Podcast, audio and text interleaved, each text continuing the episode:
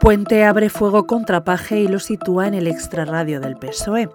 Te contamos esta y otras noticias eh, del día en sumario de tarde. Hoy es miércoles 24 de enero de 2024.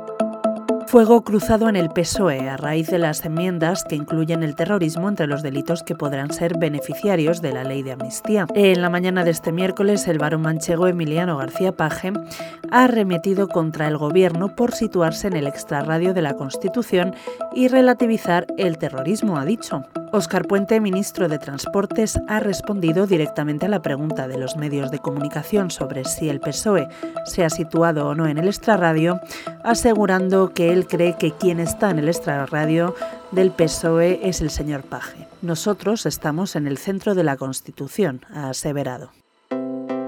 Por otro lado, este miércoles te contamos que Moncloa asume las tesis de Junts y presiona al juez Manuel García Castellón.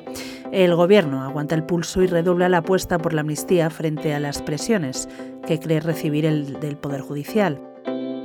Hoy además publicamos que el Ministerio del Interior filtró a Bildu datos confidenciales sobre presos y víctimas de ETA.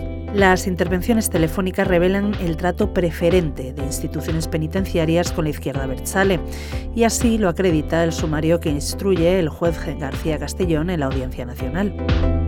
Para terminar, el presidente del Partido Popular, Alberto Núñez Feijóo, ha avanzado este miércoles en León el compromiso de su partido para impulsar una EBAU, es decir, una prueba de selectividad común en contenidos, criterios de corrección y fecha de celebración en las comunidades autónomas en las que gobierna y ha precisado que espera que pueda aplicarse a partir del próximo curso.